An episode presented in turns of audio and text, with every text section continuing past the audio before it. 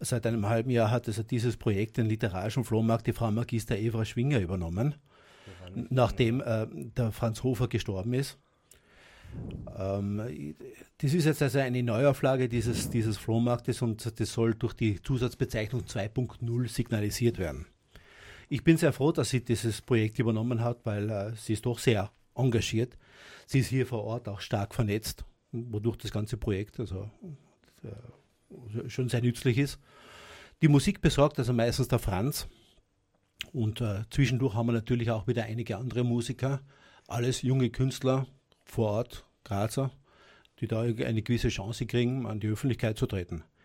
Also der literarische Flohmarkt ist im Prinzip eigentlich, um es kurz zu machen, eine offene Lesebühne.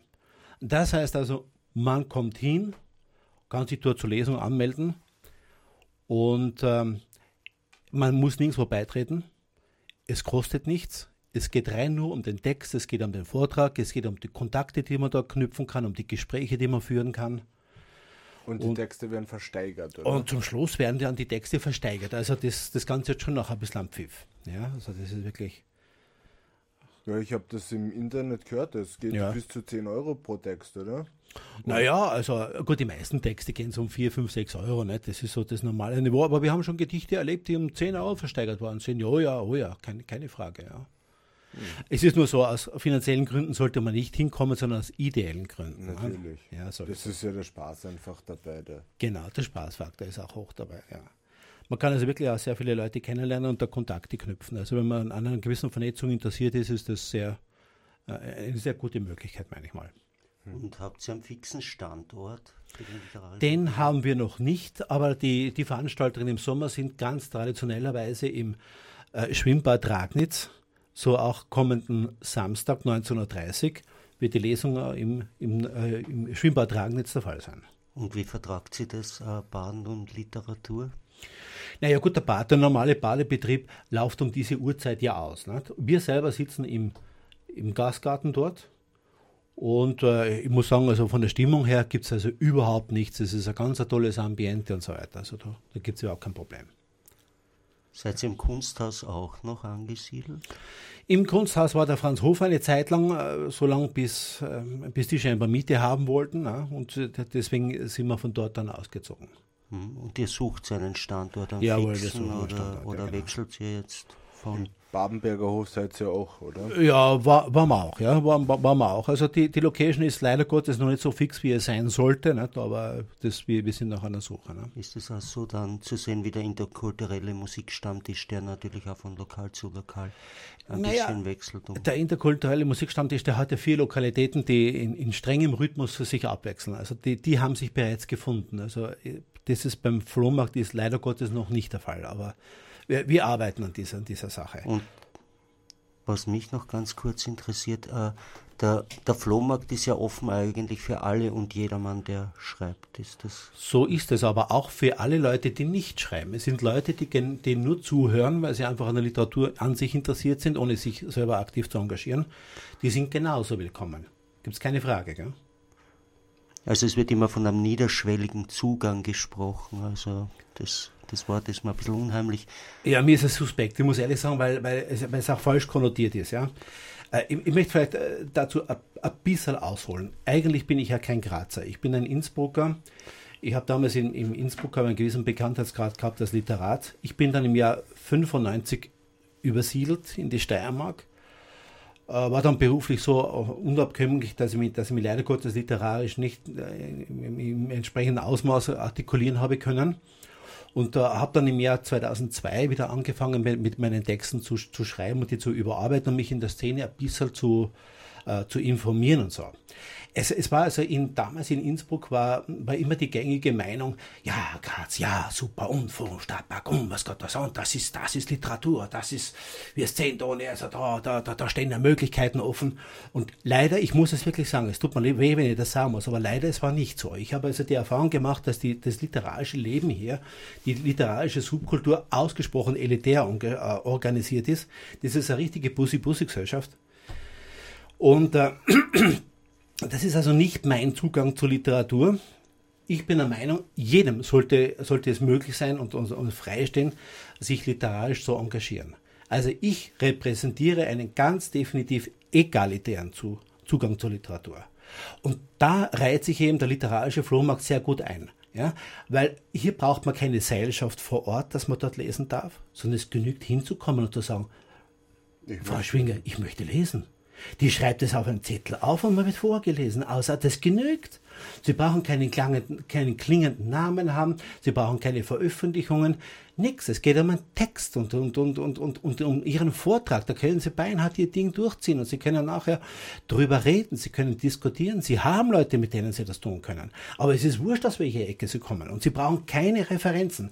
Und das ist es, und wo ich auch sage, niederschwellig, ja, weil man eben keine Referenzen braucht. Ja, wenn man niederschwellig in dieser Form versteht, dann unterschreibe ich den Ausdruck. Wenn man aber niederschwellig konnotiert mit, naja, das ist eigentlich eh nichts Gescheites, aber das sind halt Leute, die, die halt sonst keine Lesungen finden oder weil sie einfach so, äh, ja, weil sie einfach nichts Gescheites zusammenschreiben oder so irgendwas, na, da gehen sie halt dorthin. Das ist es, was ich nicht unterschreibe. Es ist egal.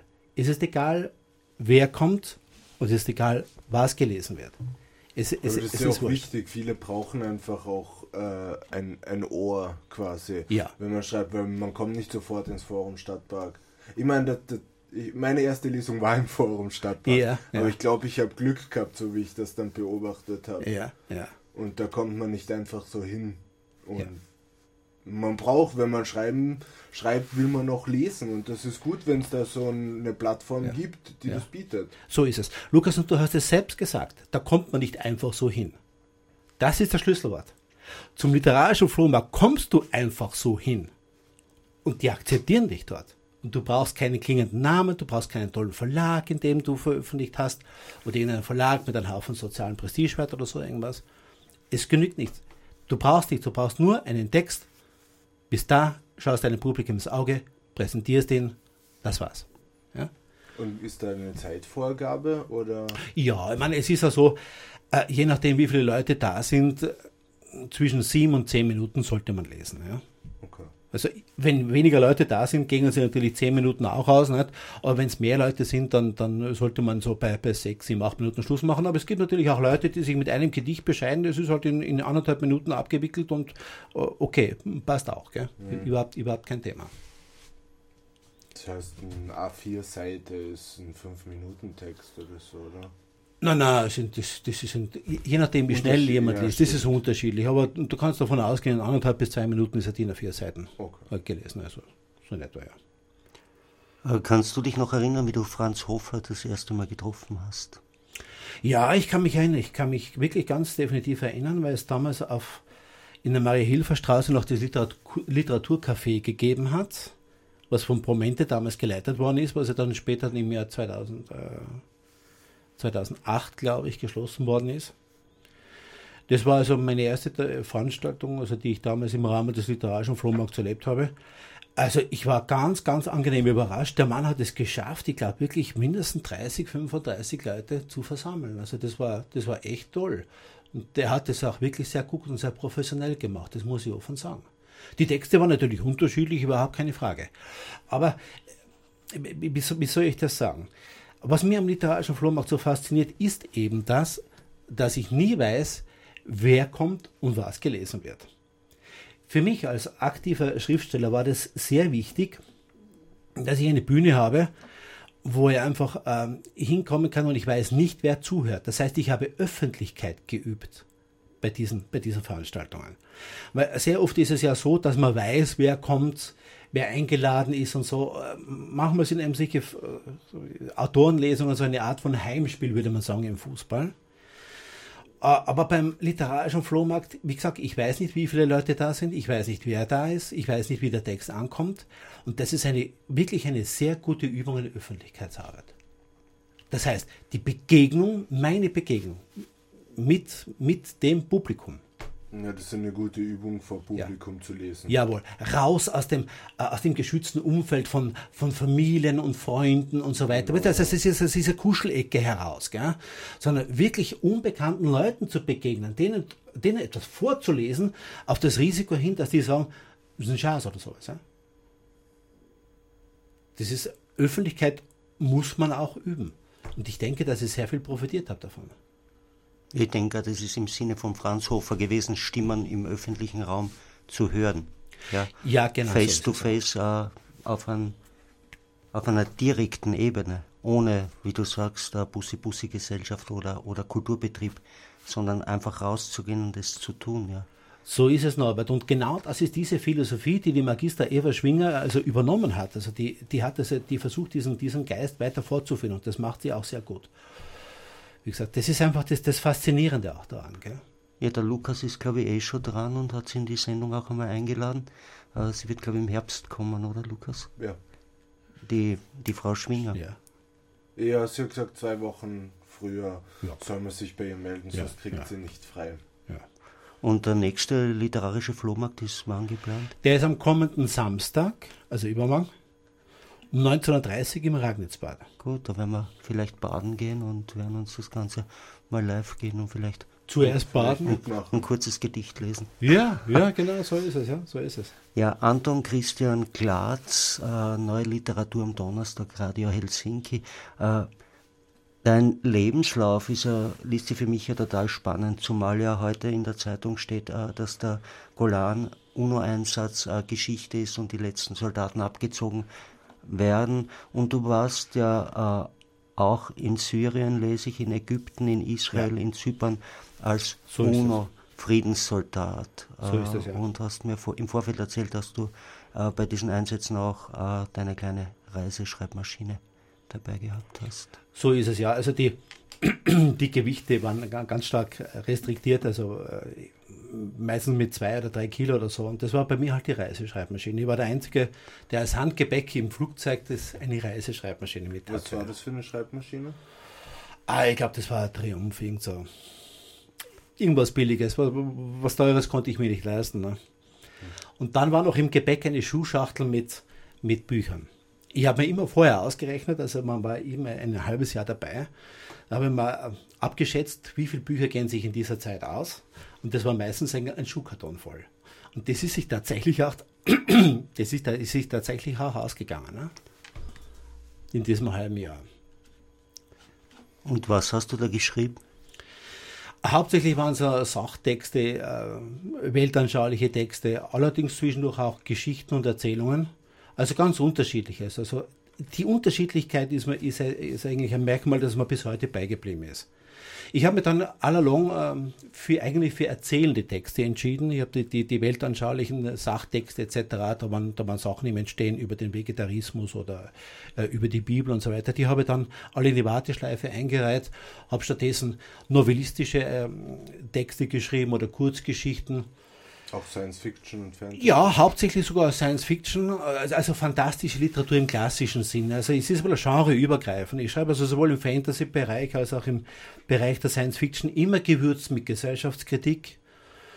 Ähm, ja, und wie gesagt, es waren auch Gedichte dabei. Also ich, ich habe immer die Vielfalt geschätzt, geliebt und auch selber kultiviert in meinen literarischen Arbeiten das ist vom Marketing her ist es natürlich schwierig, ja, weil äh, es wäre, es wäre vielleicht besser, weil verständlicher, wenn ich sagen könnte, ich bin Fantasy-Schreiber. Damit habe ich mein bestimmtes Publikum, nämlich die Leute, die sich für Fantasy interessieren und die anderen, den anderen geht es einfach beim Hinter vorbei. Ja.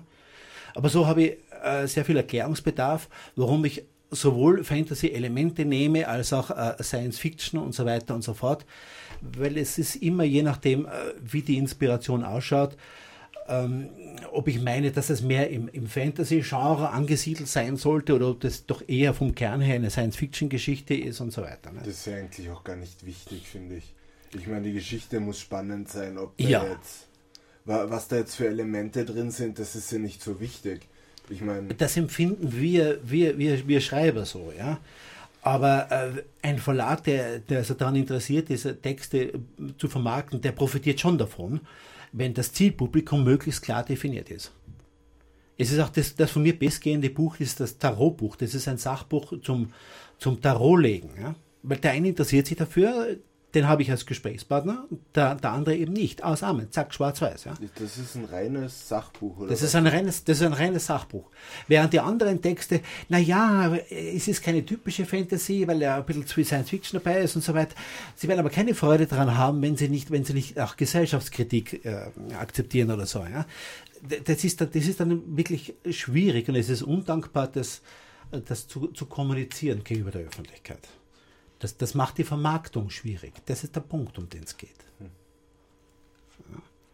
Ja. Äh, was mich interessiert ist, äh, die, die Vermarktung kommt erst hinterher. Ja. Äh, wie, wie kommen die Geschichten zu dir? Wenn, wenn du jetzt sprichst, ist ja da ein, ein un, unheimlich breites Spektrum ja. an Literatur, was du bedienst, mhm. von Lyrik angefangen bis Fiction, Science Fiction, äh, Fantasy, äh, ja. Sachbücher und, und das ist ein sehr, sehr offener, breiter Kosmos, äh, den du bedienst und nach welchen Kriterien äh, filterst du aus oder schreibst du oder erzählst du? Äh, also für mich ist die ganze Welt voller, voller Ideen und im Prinzip Inspirationsquellen. Also es ist wenn man sich zum Beispiel nur die eigene Familiengeschichte anschaut, es gibt in jeder Familiengeschichte gibt es eine Erzählung, wie Onkel Ferdinand zu Fuß aus der sibirischen Kriegsgefangenschaft nach Hause kehrte oder so irgendwas. Es, also die Themen, möchte ich sagen, liegen auf der Straße. Die Frage ist nur, ob man sensibel genug ist, äh, sie aufzugreifen. Tagesfantasien zum Beispiel hat jeder Mensch. Aber nur derjenige, der der aktiv schreibt, der setzt sie literarisch um. Das ist der einzige Unterschied. Also ich habe zum Beispiel überhaupt keine Schwierigkeiten, äh, Inspirationsquellen zu finden. Ganz im Gegenteil, mit der rennt oft. Ja. Ich, ich, muss oft die, die, die, Schotten zumachen, weil es so viel ist. Wenn ich jetzt zum Beispiel äh, die, die Ordner öffnen würde auf meinem Computer, da sind so viele Konzepte und Ideen drin, äh, mir kommt vor, ich müsste noch 30, 40 Jahre leben, damit ich das alles abarbeiten kann. Also das, die Frage, äh, wenn man zu den Ideen kommt, also für mich ist, ist, ist eher, äh, wie soll ich sagen, das ist, das ist rein theoretisch, gell? Weil, weil es, ist, es ist so viel an, an Themen herum, auch an, ähm, auch an Kurzgeschichten und so weiter. Das, jede Zeitung ist voll davon. Also in jedem Gespräch irgendwo in einem, in einem äh, Gasthaus, das man zwangsläufig mitverfolgt, weil man daneben zum Beispiel einen Kaffee trinkt, ja, könnte man könnte man irgendeine Kurzgeschichte basteln ja. oder sowas. Ja? Nur der eine macht sich diese Mühe, der andere tut es nicht. Ne? Das, das ist der Punkt. Ja, das schreiben mir nicht alle, manche lesen auch nur. Ja, ja, Gott sei Dank gibt es auch solche. Ja, ja. ja. ja so ist es. Ja, Anton Christian Klatz äh, schreibt auch Theaterstücke, lese ich im Internet. Ja, allerdings diese, die, diese Theaterstücke, das war also in den früheren Jahren, also ich hatte eine sehr ausgeprägte experimentelle Phase, das muss ich dazu sagen.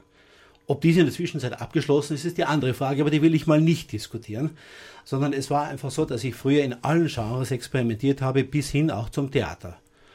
Äh, ich muss aber sagen, ich war dazu, äh, auf der Theaterbühne war ich nicht erfolgreich. Das war nicht meine Domäne und das war einfach dann die, die Erkenntnis aus diesen Bemühungen. Ich schreibe in der Zwischenzeit aber auch nicht nur genreübergreifend zwischen Fantasy, Science Fiction und dem üblichen halt, sondern äh, ich schreibe auch äh, Theaterszenen, also prosisches Theater und so weiter. Also, also es gibt auch, hier gerade die Dunkelfrau will herein, das ist mein letztes Buch, da gibt es eine Szene, die auf einem Theaterstück spielt.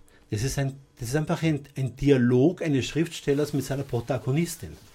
Also auch hier versuche ich mich in Übergreifenden, also nicht äh, äh das Typische, sondern eher das Übergreifende zum, zum Thema zu machen. Ich habe auch vom Theater noch sehr viel profitiert, weil ähm, das Theater verlangt eine bestimmte literarische Qualität von den Texten. Nicht? Und ich glaube, dass mir das auch in meinen Erzählungen sehr gut, sehr, sehr, sehr zugute gekommen ist. Ja, vielleicht könntest du uns eine Kostprobe geben aus ja. dem also, letzten Buch. Ja, ich lese also hier jetzt einmal einen Text vor. Ich sage also ausdrücklich dazu, das ist kein typischer Text, der für den Literat, äh, literarischen Flohmarkt ist, weil da gibt es ja keinen typischen Text. Ja? Gott sei Dank. Aber dieser Text, den ich jetzt vortragen werde, den habe ich beim Flohmarkt bereits vorgelesen und der ist eher so mal typisch auch für mich. Ja? Es handelt sich um eine. Text. Bitte? Ein erprobter Text. Das ist sozusagen ein erprobter Text, genau so ist es, ja. Es handelt sich um eine Fabel über einen alten Ziegenbock. Also, ein alter Bock Auf einem Bauernhof am Fuße der Alpen lebte Konrad, ein alter Ziegenbock. Tag ein, Tag aus stand er auf der Weide herum, kaute an einem Grasbüschel und ließ den lieben Gott einen guten alten Mann sein. Dies fiel eines Tages dem Eber auf, der den Hof leitete. Es störte ihn gewaltig. Der Eber, von allen schlicht und ergreifend Boss genannt, war so beschäftigt mit der Verwaltung des Hofes, dass er kaum Zeit für eine Pause fand. Deswegen ging es Konrad eigentlich besser als ihm, und das, fand der Boss, stand ihm gar nicht zu.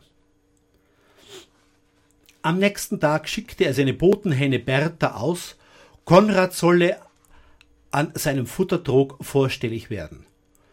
Pünktlich zum vorgeschriebenen Termin erschien Konrad und sah dem Boss mäßig interessiert entgegen. Der Eber grunzte. Du bist zwar ein langjähriges, verdienstvolles Mitglied unseres Hofes, allerdings lässt in letzter Zeit dein Leistungsprofil, altersbedingt, sehr zu wünschen übrig. Da die Abteilung zur Bewirtschaftung der Weiden ohnehin überbesetzt ist, musst du den Hof verlassen. Fast wäre Konrad das Gras aus dem Mund gekippt. Wo gab's denn sowas? Das Schwein hatte anscheinend noch nie etwas von wohlerworbenen Rechten gehört. Da war guter Rat teuer. An wen hätte sich Konrad wenden sollen? Leider war der Gockel als Betriebsrat zu nichts zu gebrauchen. Der war den ganzen Tag damit beschäftigt, seine Hennen zu inspizieren. Und die Gewerkschaft? Ja, die war weit weg. Wir machen das natürlich einvernehmlich, wenn du möchtest ergänzte der Boss. Er gefiel sich sehr, wenn er gelegentlich seine gönnerhafte Seite zur Schau stellte. Und wo soll ich dann leben? Du kannst meinetwegen auf der äußeren Wiese bleiben, aber der Platz im Stall ist nur für die von uns, die eine ausreichende Wertschöpfung erwirtschaften. Du verstehst sicher. Das tat Konrad zwar nicht, aber was hätte er machen sollen? Also lebte der Bock fortan auf besagter Wiese. Dort versuchte er sich vor den Herbstwinden im Gebüsch zu schützen und im Winter fror er. Außerdem war die Gesellschaft nah am Waldrand nicht annähernd so gesittet wie innerhalb des Zauns. Zu Ostern lauerte Konrad aus Langeweile dem Osterhasen auf. Er wollte ihn um einige der bunten Eier erleichtern, aber der kam nicht. Da war das Christkind zuverlässiger gewesen. Dessen goldene Locken wärmten Konrads Knie, wenn ihn das Zipperlein plagte. Über dieses neue Leben rümpften die Ziegen des Hofes die Nase. Wenn sie zufällig Konrad sahen, sprachen sie nur kopfschüttelnd Na ja. Eines Tages im späten Frühling kam der Boss mitten in der Nacht reichlich beschwipst nach Hause. Er war beim Kartenspielen in der Schenke gewesen und hatte eine Menge Geld gewonnen. Im Dusel grölte er sein Lieblingslied. Es ist so schön, ein Schwein zu sein. Mit einem Stapel Euroscheinen fächelte er sich lässig frische Luft zu. Kurz vor dem Haus lauerten ihm seine Mitspieler, zwei Wölfe, auf und schickten sich an, dem Boss tot zu beißen. Urplötzlich war Konrad zur Stelle und zack, rammte den beiden Angreifern die Hörner in den Bauch. Erschrocken über derartige Tollkühnheit flohen die Wölfe Hals über Kopf und wurden nie mehr gesehen. Am nächsten Tag suchte die Henne Bertha den Bock in seinem Ausgedinge auf und überreichte ihm ein Schreiben des Bosses. Darin wurde ihm in aller Form der Dank ausgesprochen für seine spontane, ehrenamtliche Unterstützung während der Nacht zum Wohle aller. In Anlage fand er einen Gutschein für ein extra saftiges Büschel Gras aus dem Garten vor dem Stall. In das Haus durfte Konrad auch wieder. Er erhielt sogar einen Ehrenplatz im Haupttrakt. Aus Freude über die frohe Botschaft, die sie hatte überbringen dürfen, legte Bertha gleich ein Ei. Tief in der Nacht jedoch, als alle schliefen, öffnete Konrad klammheimlich die hintere Eingangstür und ließ die beiden Wölfe in die Speisekammer. Diese mussten künftig keinen Hunger mehr leiden, und die beschwerliche Jagd blieb ihnen ebenfalls erspart. Immerhin sahen sie selbst schon den Jahren entgegen, in der jede Hatz auf ein müdes Kaninchen zum Extremsport ausartet. Konrad lächelte hintergründig. Ich habe es euch versprochen, meine Freunde. Nie und nimmer kommt der Eber auf die Idee, wir könnten unter einer Decke stecken. Und die Moral von der Geschichte? Und jetzt bitte äh, fordere ich die Leser auf, hier im Buch anzukreuzen. Also ich stelle drei Moralen zur Auswahl. Ich fordere die Leute auf, anzukreuzen, was ihnen am besten gefällt. Also, A. Dies ist die Lehre aus der Geschichte. Unterschätzt die alten Böcke nicht. Oder B. Fürchte keinen Feind, bist du nur im Kampf vereint. Oder C. Du würdest staunen, würdest lachen, was manche Böcke so für Sachen machen. Danke. Ja, ich wäre für A oder C. Ja. ja, ja. Ja, Anton Christian Klatz, äh, Neue Literatur am Donnerstag, Radio Helsinki. Äh, aus deinen biografischen Eckdaten äh, lese ich heraus, dass du ein Freund der sozialen Marktwirtschaft bist. Äh, jetzt höre ich auch aus dieser Geschichte ein bisschen äh, die soziale Dimension heraus, äh, die natürlich äh, da drinnen ganz gut verpackt steckt. Äh, was, was verstehst du unter sozialer Marktwirtschaft und Scheitern der sozialen Marktwirtschaft? Nee, also die soziale Marktwirtschaft, streng gesehen, ist ja damals in den 70er Jahren aufgekommen, also der Erhard und so weiter, also einige führende Politiker, die das aufgebracht haben, diese Ideen. Aber im Hinblick, um dem Kommunismus die Attraktivität als gesellschaftliche Alternative zu nehmen, das muss man wirklich ganz, ganz klipp und klar sagen. Wie dann der, der Kommunismus, also der sogenannte reale Sozialismus, zusammengebrochen ist, Ende der 80er und Anfang der 90er Jahre, Ende der Sowjetunion etc., etc., äh, war es einfach nicht mehr notwendig, eine, den Leuten eine, eine Alternative zum Kommunismus anzubieten. Damit war die Türe offen zum Neoliberalismus. Und ich versuche aber, ähm, dieses Gedankengut, also von damals aus den 70er Jahren, äh, ein, ein, bisschen, ein bisschen wach zu halten. Ich bin von, von meiner grundlegenden Einstellung her kein Marxist. Ich bin eigentlich ähm, ein, ein Freund der, der Marktwirtschaft, nur äh, die, die Marktwirtschaft tatsächlich Gefahren in sich, nämlich die, die äh, permanente Tendenz zur Oligarchisierung der Gesellschaft. Dagegen müssen wir uns wehren. Das, das rennt im Augenblick unglaublich. Das sieht man daran, dass einige wenige immer, immer reicher werden auf Kosten der anderen. Und ich meine, wir sollten die Marktwirtschaft erhalten, aber nicht zum Preise dessen. Und da war der, der einzig vernünftige Ansatz, der jemals vorgebracht worden ist, war meiner Auffassung nach eben diese ähm, soziale Marktwirtschaft, die zum Beispiel bedingt, dass ähm, gesellschaftlich schwächere äh, Gesellschaftsschichten stärker geschützt werden. Äh, es war ja dann auch immer diese, diese Philosophie in den 80er und 90er Jahren, der Staat muss sich aus dem öffentlichen Leben zurückziehen, der Staat kann nicht wirtschaften, der Staat muss sich aus der Wirtschaft zurückziehen. Ich meine, nein, der Staat muss sich mehr engagieren.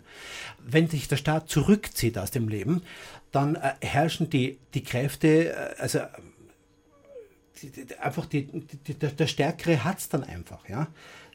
Der, der, der, Große frisst die Kleinen. Also diese, diese ganz brutalen archaischen Kräfte, so wie wir sie jetzt auch sehen, die, die herrschen dann einfach. Und wo sind für dich die alten Böcke jetzt in diesem ganzen politischen Drama, was wir erleben?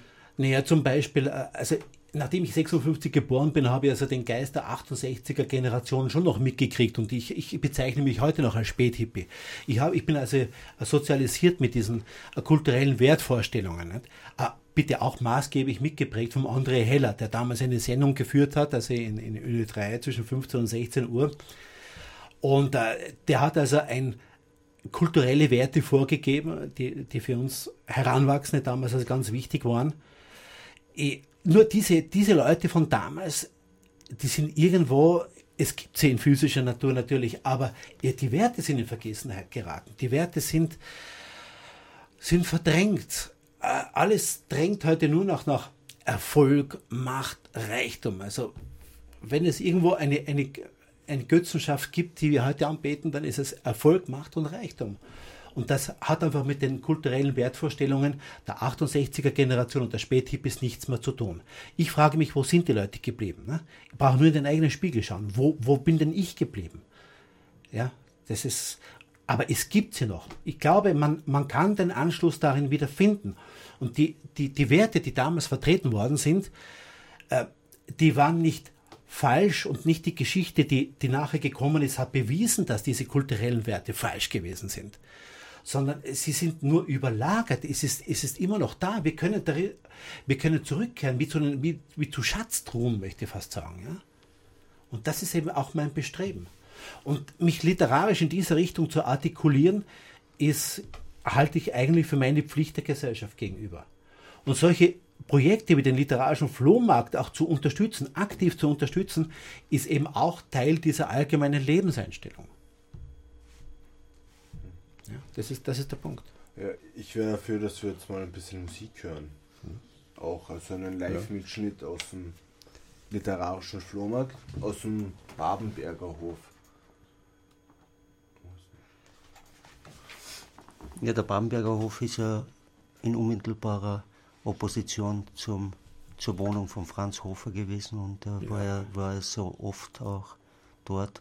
Und was ich ja dann auch entdeckt habe, ist ja, dass der äh, interkulturelle Musikstammtisch dort auch immer wieder so musikalische äh, Happenings feiert. Und ich habe damals den, den Hermann, den Hertel, unseren liebsten Tanzgeiger, kennengelernt und seine Familie. Und das war, war, war immer auch eine sehr musikalische Reise. Ja. Also Musik mhm. und Literatur ja. waren, glaube ich, für den Franz auch wesentlicher Bestandteil des Miteinanders der, der Kunstgattungen.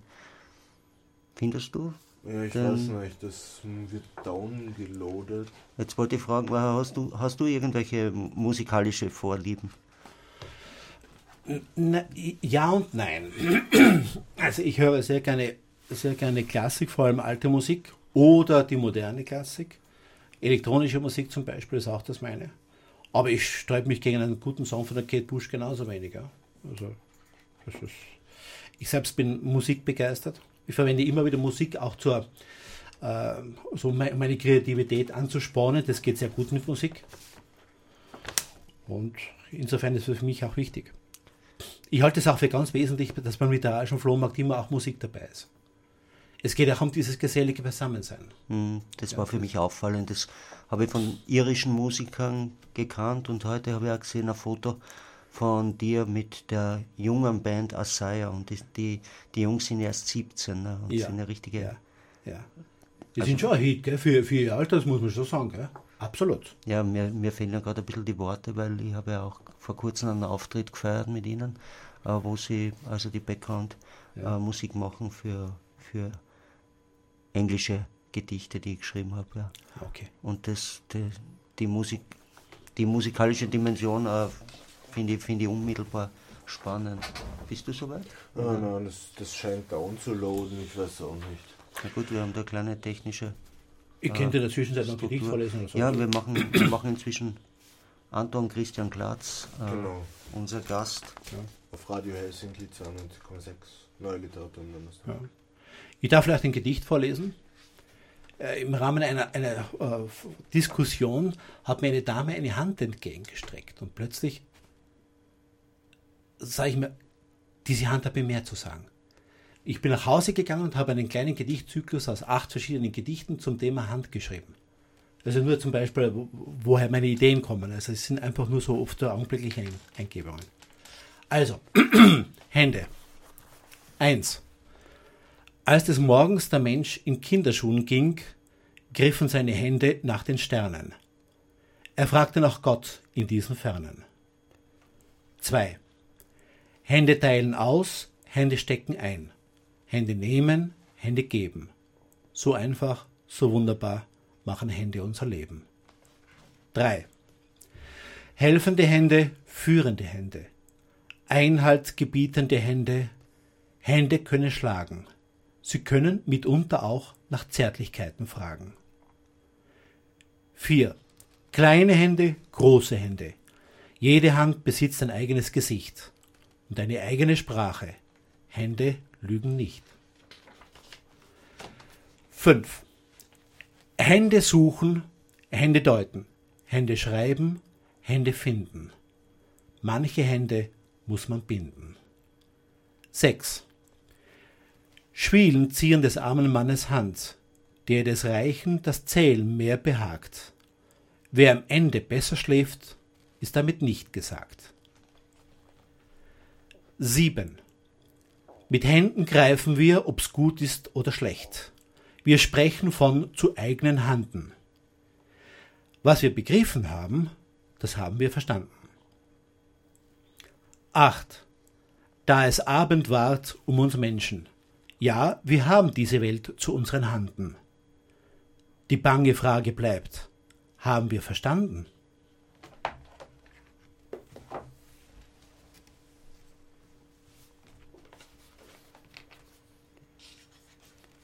Ja, der Mensch, äh, der die Welt in der Hand hält, die Frage nach Gott äh, im ersten Teil. Äh, du selbst bezeichnest dich als atheistisch und als buddhistischen Sympathisanten, kann so ich lesen. so Was bedeutet für dich Sympathie für eine Geisteshaltung oder Religion? Also ich, äh, ich habe mich seit Ende der 70er Jahre sehr viel mit Esoterik auch beschäftigt. Ich habe eine ganz ausgeprägte esoterische Phase hinter mir, aus der das Tarotbuch geblieben ist. Ich habe mich damals beschäftigt mit, mit Yoga, auch Hinduismus, Buddhismus und so weiter. Ich habe auch selbst buddhistische Seminare mitgemacht.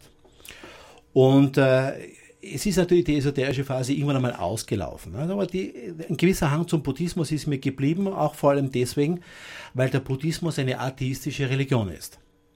Sie kennt keinen Gott in diesem personifizierten Stil, wie zum Beispiel der Islam oder das Christentum. Das, das kommt meiner Sache einfach näher. Ja? Also das, das kommt, entspricht irgendwo meinem Natural. Und ich habe auch gefunden, dass die, die Buddhisten mehr oder weniger die einzigen der die einzige Religionsgemeinschaft ist, wo man wirklich tolerant ist. Also die, die praktizieren echte Toleranz, was die anderen nicht tun. Das ergibt sich einfach aus der Sache. Wenn ich heute überzeugter Christ bin, da bin ich ja deswegen davon überzeugt, weil ich meine, dass das Christentum das Richtige ist. Was aber vice versa bedeutet, alles andere ist das Falsche. Es geht gar nicht anders logisch. Beim Buddhismus stellt sich also einfach diese Frage nicht. Ja? Das heißt also, mir ist, wie gesagt, eine, eine gewisse geistige Verbundenheit zum Buddhismus ist mir erhalten geblieben. Und ich finde es ganz offen gesagt ehrlich schon äh, fast buddhistischer, nicht offiziell bei der Glaubensgemeinschaft zu sein, wie dabei zu sein. Also offener, toleranter. Also du fühlst dich nirgendwo zugehörig, dass man dich jetzt da in irgendeiner Kastel einteilen kann, oder? Na, das kann man, das kann man glaube ich sicher nicht. Nein. Das muss aber auch nicht sein. Und zwar aus einem einfachen Grund. Äh, es gehört einfach zu meinen Entdeckungen, dass die, diese sämtlichen Weltanschauungen, Ideologien, Religionen, das sind alles Kopfgeburten. Das sind alles Dinge, die sich da oben abspielen. Ich hatte einmal ein ganz ein wesentliches Erlebnis. Ich war 1989 in, in Indien und bin dort nach Pune gefahren. Ich habe eine Zwischenstation gemacht und ich kann mich noch erinnern an ein Gasthaus, da sind wir gesessen, da geht daneben ein, ein Wasserfall, wirklich ganz wunderbar malerisch. Wir waren zu fünft am Tisch. Das, da war einer davon war, war ein Moslem, äh, zwei Hindus, ein Christ und ich als, als Atheist. Also es waren vier, fünf Leute am Tisch, vier verschiedene Weltanschauungen und der eine hat vom anderen gewusst, ja. Aber es war, es war einfach kein Thema. Wir hatten die größte Gaudi, die größte Unterhaltung. Ich werde diesen Nachmittag nie vergeben. Das ist wirkliche Toleranz. Das ist wirklich Multikulti. Und so kann es funktionieren und das ist das, das Einzige, wie es funktionieren kann. Dass man diesen Kopfgeburten, sprich allen Weltanschauungen, allen Ideologien, vollkommen wurscht, ob das politische Konzepte sind oder religiöse, dass man dies, diesen äh, keinen übergeordneten Wert zuweist. Wichtiger ist allemal, wie ich jemanden begegne akzeptiere ich ihn, toleriere ich ihn. Ist ja wurscht, was er denkt.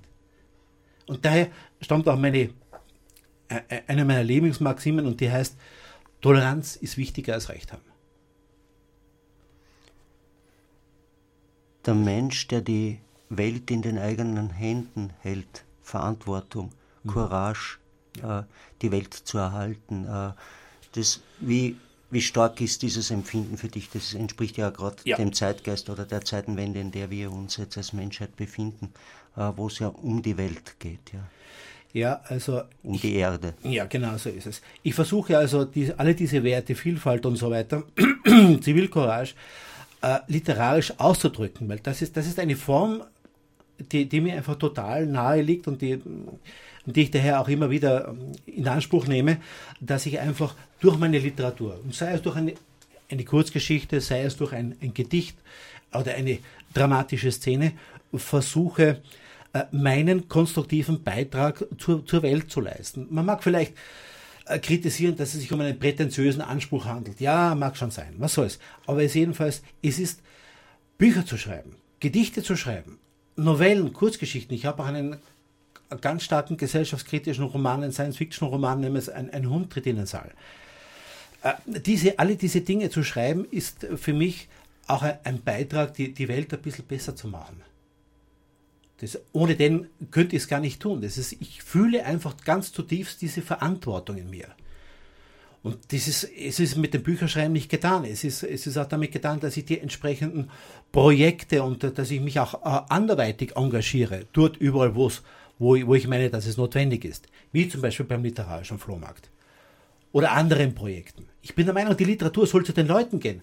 Zuerst einmal soll die Literatur die Leute versammeln. Es hat Zeiten gegeben, äh, wo ich habe sogar da, warte mal, Jim Henson. Jim Henson, lass mich Jim Henson zitieren. Der hat im, Story, im Storyteller Folgendes geschrieben. Als man sich die Vergangenheit noch in Form von Geschichten erzählte, die Gegenwart in Form von Geschichten zu deuten versuchte und die Zukunft in Geschichten vorhersagte, da hielt man stets den besten Platz am Feuer dem Geschichtenerzähler frei stammt von Jim Henson aus dem Storyteller. Es hat einmal eine Zeit gegeben, wo es einfach ganz wichtig war in, in, der, in der Geschichte der Leute, dass, dass man erzählt hat. Das Erzählen hat die Leute zueinander gebracht. Das Erzählen hat Welten gedeutet. Das hat, das hat Stütze, das hat, das hat einfach Halt gegeben. Dieser Halt, der ist uns aber weggebrochen in unserer heutigen Zeit. Ja, weil es alles viel vereinfacht worden ist durchs Radio zuerst und dann jetzt durchs Fernsehen weil ja. das alles viel passiver geworden ist. Also bringt man mehr Zeit zu beim Zuschauen und sich berieseln lassen. So ist es, ja, so ist es. Ich versuche den aktiven Part zu stärken. Ich versuche derjenige zu sein, der, der erzählt. Ich will gut erzählen. Die Leute sollen nicht einschlafen vor Langeweile von meinen Texten. Und sie müssen trotzdem nicht flach oder trivial sein. Das ist ja nur ein, ein uralter Irrtum in der deutschsprachigen Literatur, dass man meint, Texte, die unterhalten, also die auch spannend sind, die erzählerische Qualitäten haben, dass die trivial sind. Im angloamerikanischen Raum gibt es das einfach nicht. Die haben, da, die haben da viel weniger Vorurteile. Ich versuche durch meine, durch meine Texte die, die Leute ein bisschen zu begeistern, sie ein bisschen zu, zu, zu fesseln und sie vielleicht an Themen heranzuführen, die, die vielleicht ein bisschen weiter reichen als nur äh, über die Geschichte hinaus zum Weiterreichen eine Frage. Äh, schreibst, du, schreibst du aus der Zukunft heraus, wenn du Science Fiction schreibst oder Fiction, äh, aus, aus, einen, aus einem Blick einer anderen Zeit in diese Zeit? Nein. Nein, also aus dem einfachen Grund, das könnte ich gar nicht. Ich versuche immer authentisch zu bleiben. Und authentisch heißt, ich bin ein Kind dieser Zeit. Weil wir gerade von Musik gesprochen haben, es gibt da also eine von Michael Tippett, das Standardwerk von ihm heißt A Child of Our, of Our Time. Ein Kind unserer Zeit. Ich, ich höre mir oft die Musik an, weil, weil es für mich einfach mehr ist als nur der Klang. Es ist für mich eine Frage der Identität. Ja, ich bin ein Kind dieser Zeit und ich schreibe aus dieser Perspektive und ich schreibe, um etwas Positives für die Probleme unserer Zeit beizutragen. das, ist, das ist der Punkt.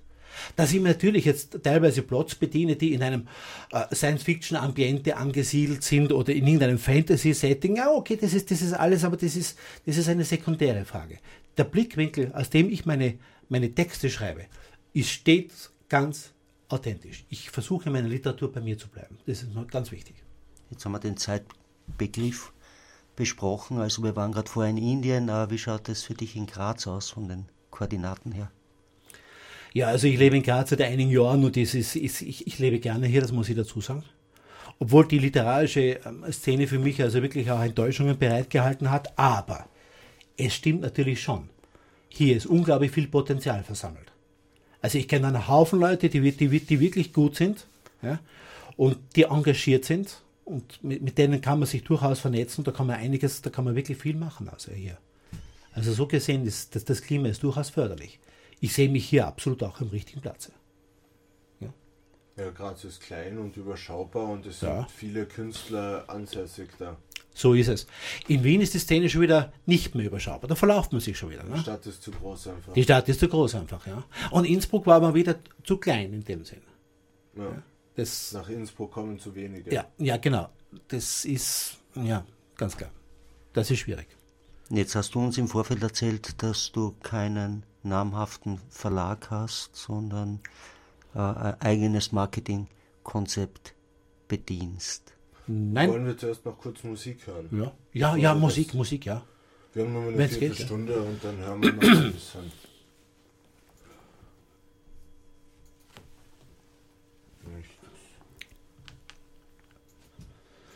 Ne, vielleicht klappt es diesmal. Ha? Ja, Plan laufen du da. Ich vertrage mich mit ihren Katzen nicht. So ein Blödsinn. Ich bin sowas von verträglich. Eine Perle in Hundegestalt. Anfang März war ich leider wieder in der Ache, aber die Wende kam am 15.03. Das sind plötzlich sein Bett, nur für mich alleine. Aber in der ersten Nacht bin ich am Boden vor ihrem Bett gelegen. Ich habe noch so Angst, dass sie plötzlich weg sind. Ich muss sie immer sehen oder hören. Aber in der zweiten Nacht war ich dann in meinem Bett. Sehr bequem und mit einer Stoffende, damit ich nicht so alleine bin. Am Samstagnachmittag und Sonntag sind alle Verwandten gekommen, um mich kennenzulernen.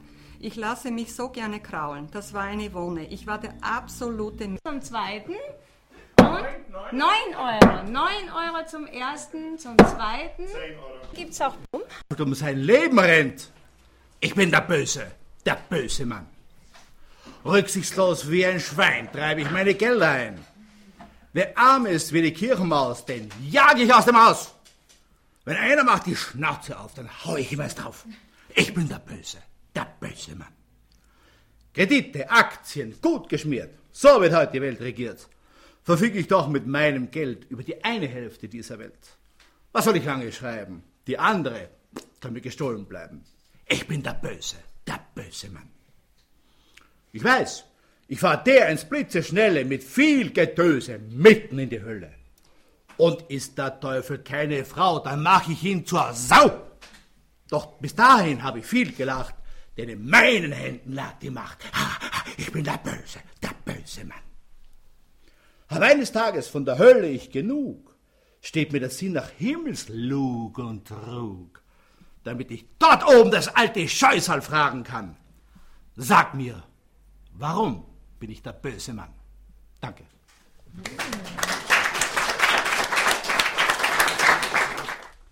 Okay, Musik war es keiner, sondern Anton Christian Glatt. Mit einem Gedicht.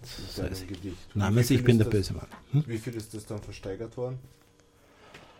Oh, das, das weiß ich nicht mehr. Das haben die Musiker übrigens ersteigert und haben, wir dann, haben wir gesagt, sie möchten gerne ein Lied daraus machen. Hm. Anton Christian Klatz, äh, der böse Mann. Äh, ich erlebe da eher so einen sanftmütigen, sehr kräftigen Herrn, der äh, Sympathien für den Buddhismus hegt, als Bismischen UNO-Soldat äh, in Krisenregionen unterwegs war, äh, sich für mehr für den Frieden und für Toleranz und für soziale Aspekte einsetzt als für das Böse. Ich erlebe da eher einen couragierten Mensch, der kämpferische Neigungen hat, auch, so auch noch wahrscheinlich in 20 Jahren sich auf die Beine steht und dem äh, das Böse konfrontiert. Äh, was ist das Böse in dir? Der böse Mann oder der wilde Mann? Ja, ist eine schwierige Frage. Zum Glück hat man ja als Literat die Möglichkeiten, also dies, äh, diese Seite auch auszuleben. Nicht? Also ich kann zum Beispiel eine Geschichte schreiben. Äh, aus, aus, der Sicht eines bösen Menschen. Also dies, man, man, sagt ja auch, jeder Held einer Geschichte ist im Prinzip eine, die, eine Abspaltung von oder, oder, eine Variante von der eigenen Seele. Ja? Das kann ich genauso mit den, mit den bösen und den dunklen Seiten machen. Wenn ich also äh, eine Geschichte schreibe und ich stehe auf dem Standpunkt, ich bin ein konfliktorientierter Schreiber, das heißt also, der Held meiner Geschichte braucht im Prinzip einen starken Konflikt, also einen starken Gegenspieler, den nennt man Antagonisten. Und dieser Antagonist kann natürlich zur Projektionsfläche für meine eigenen bösen, dunklen Seiten werden. Nicht? Also so gesehen muss ich die nicht unterdrücken, sondern ich kann diese sogar ich habe die Freiheit als Literat, diese sogar zu artikulieren. Nur wenn es halt dann die, tauchen sie in, in Form äh, als Antagonist in meinen Geschichten dann halt auf. Also ich muss sagen, die, die Schreiberei ist für mich einfach ein, ein Stück Freiheit, das, das, kann man, das kann man sich nicht vorstellen. Das ist, das ist, das ist unglaublich. Für jemanden, der, der das nicht aus eigener Erfahrung kennt, ist es kaum nachzuvollziehen. Aber ich würde die, die Schreiberei nie missen wollen, weil das einfach ein, äh, ein Lebensbereich ist, über den ich ganz, ganz stark ähm, ähm, selbstständig verfügen kann. Ich habe auch hier einen, weil, weil du vorhin den Verlag angesprochen hast. Ich habe also ein, schon einen namhaften Verlag, den, den kennen Insider, der heißt BOD, Book on Demons. Das ist ein Verlag, der sich eigentlich nicht kümmert um das, was, was drin steht. Also es sei denn, es sind illegale Inhalte, das ist schon klar, aber ansonsten kann ich einschreiben, was ich will. Aber es ist ein Verlag, der, der mir als Literat persönlich sehr, sehr viel Freiheiten einräumt. Ich kann zum Beispiel die, die Umschläge und, und so weiter, die Titelbildgestaltung, kann ich alles selbst machen. Wenn ich dazu nicht imstande bin, stellt mir der Verlag gewisse Templates zur Verfügung. Das ist klar, aber das ist was anderes. Ich kann zum Beispiel selbst bestimmen, in welcher Dicke das, das Buch ist, ob es gebunden ist, ob es ein Paperback ist, ob ich jetzt in Times New Roman schreibe oder Garamond. Garamond ist zum Beispiel meine Lieblingsschrift, das ist der Inbegriff der literarischen Schrift eigentlich. Äh, typografische Gestaltungsmöglichkeiten, alles, über das alles kann ich selbst verfügen. Das heißt, BOD räumt mir sehr viel Freiheiten ein. Das ist also für jemanden, äh, der, der das entsprechende Naturell hat, kommt, kommt es also bestens entgegen. Wenn ich mich aber nur als Schreiber sehe, der Texte erstellt und alles andere interessiert mich nicht, dann bin ich bei einem, einem anderen Verlag besser aufgehoben. Weil der sagt dann, na jo, das machen wir in unserer Paperback-Reihe und, und so und so schaut halt das Blatt, das Titelbild aus und so weiter. Und das ist, es ist alles eben so 0815. Nein, also das, das ist mir einfach ein Anliegen, mich auch hier in der äußeren Gestaltung des Buches ein bisschen selbst zu verwirklichen. Denn ein Buch ist ja mehr als nur der Text. Ein Buch ist, ist ein Erlebnis, ein Buch aufzumachen, es in der Hand zu halten, das ist ein, das ist ein, ein schwerer Gegenstand. Es fängt schon damit an, wie, wie fühlt es sich an? Ist, das, ist, ist man das von vornherein mal sympathisch oder ist man das nicht sympathisch? Ich erinnere mich an die Karl-May-Bücher, die ich so mit acht und neun Jahren ge gelesen habe, wäre der falsche Ausdruck, gefressen habe. Ehrlich, ich habe mich gefreut über Weihnachten, über Geburtstage, Ostern, da hat es immer Karl-May-Bücher gegeben. Ich habe ich hab die aufgemacht und, und alleine äh, ganz kurz durchzublättern, damit, damit der Geruch aufsteigt. Da ist damals also ein, ein typischer charakteristischer Geruch aufgestiegen. Das war alles Offset-Druck. Ja, heute läuft ja alles digital. Ne? Das riecht ja anders. Aber, aber alleine daran zu riechen, das war ein unglaubliches Erlebnis. Und da hat man sich dann einfach da schon auf die erste Seite gefreut. Ein Buch ist mehr als nur der Text, entschieden mehr. Und dieser Verlag räumt mir die Freiheit ein, mich auch in, in, in diesen Dingen zu verwirklichen. Und das, das ist für mich sehr erfreulich. Mir ist vollkommen klar, also die unter Insidern, also in der Kulturszene, haben Veröffentlichungen über, die, über BOD äh, keinen sonderlichen Prestigewert. Das ist mir vollkommen klar. Weil der Verlag mischt sich im Prinzip nicht ein. Das heißt, wenn der, die Autorin oder der Autor steht dann einfach, sagen wir es mal salopp, Mist baut, dann ist halt Mist zwischen den Buchdeckeln. Aber was die anderen schreiben, kann ja mir wurscht sein. Ich stehe ja nur für das, was ich schreibe. Und dort sage ich, sorge ich dafür, dass dort zwischen der ersten und der letzten Seite das Beste zu finden ist, was ich zu geben habe. Etwas anderes kommt mir nicht in die Frage, das ist unter meiner Würde. Und diese Bücher sind alle selbstverständlich über den Buchhandel zu beziehen, über Amazon zu beziehen. Ja, die wenigsten Buchhändler haben es lagernd, nur die, der Büchersäger, also die Frau Baumann im, beim Büchersäger Lenker 31, die hat meine Bücher auch lagernd, selbstverständlich. Äh, was hast du für Erfahrungen mit Lektoren gemacht im Rahmen deiner schriftstellerischen Tätigkeit? naja, ich habe da kein glückliches Verhältnis dazu, muss ich sagen. Also von den meisten wird man schlicht und einfach abgelehnt. Ja? Das ist ein Lektor muss ja auch die Texte aussuchen, je nachdem, was der Verlag vermarkten kann. Ich habe in dieser Hinsicht einmal ein ganz ein, aus, ähm, ein aussagekräftiges Gespräch geführt mit einem Verlag, mit einem Verleger im äh, Frankfurter Buchmesse 2006 ist es gewesen. Mit dem habe ich wirklich die, einmal die, die Chance gehabt, ein offenes, ehrliches Gespräch zu führen. Der hat mir gesagt, Herr Glatz, ich, ich weiß gar nicht, was gute Literatur ist. Und das ist mir auch wurscht. Ich erkenne nicht einmal einen guten, einen literarisch guten Text. Und das ist mir auch wurscht. Aber ich erkenne einen Text, den ich verkaufen kann. Und das ist der einzige, den ich ins Verlagsprogramm nehme. Es, es ist einfach, es gibt einen Unterschied zwischen Qualitätskriterien und Erfolgskriterien. Das eine, wir unterliegen heute nur alle gesellschaftlich der, der Trug, dem, ähm, dem Trugschluss, dass was erfolgreich ist, auch gut ist. Das ist nicht so. Vieles, das, was literarisch einfach gut ist, hat aber keine Chance auf, auf eine Vermarktung, weil es zum Beispiel nicht im Trend liegt. Ja? Und oder zu schwere Kost ist. Oder zu schwere Kost ist, weil, weil der, der Verlag sich einfach nicht davon verspricht, dass, dass er ausreichend Käufer dafür findet. Also das, ja, ja, das muss man einfach, das muss man einfach mitbedenken, ja. Keine Frage. Ja. Es gibt also eine Reihe von Gründen, die mich also veranlasst haben, äh, zu BOD zu greifen. Also die Kosten sind es ganz sicher nicht, weil äh, ein Buch über BOD kostet eine Grundpauschale von 19 Euro. Also ich wiederhole es, gell, dass jemand sich falsch verhört hat. 19 Euro, keine 20 Euro. Dazu gibt es einen Autorenvertrag, der läuft über zwei Jahre. Für die Datenerhaltung über die beiden Jahre werden jeweils wieder 19 Euro an Datenerhaltungsgebühr fällig. Das heißt also, ich habe für Kosten von insgesamt 57 Euro, ich wiederhole, 57 Euro, zwei Jahre lang ein Buch auf dem Markt. Und das ist kein Eigenverlag. Das Buch ist überall zu beziehen. Über Amazon, über jeden Online-Shop. Jeder Buchhändler kann es beziehen. Und ich denke mal, an 57 Euro soll es nicht scheitern. Da gibt es Verlage, da, da, da, da die haben mir ein Angebot gelegt für ein 250 Seiten Buch von 9.400 Euro ohne Mehrwertsteuer. Das ist ja, das ist ja reinste Abzocke. Das ist ja, das ist ja furchtbar. Ich würde niemals raten, da, dorthin zu gehen. Ja. Das heißt, du hättest 9.000 9.400 Euro und dann 20% Mehrwertsteuer dazu.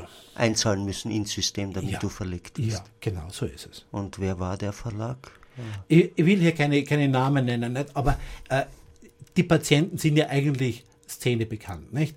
Also das ist ja das ist typisch für, für Druckkostenzuschussverlage. Der heimische Verlag äh, schlechthin heißt Novum. Oder da gibt es in Deutschland draußen den Goethe-Verlag, da gibt es Dordenfjord, da gibt es Asaro und so weiter und so fort. Also Druckkostenzuschussverlage gibt es wie, wie Sand am Meer.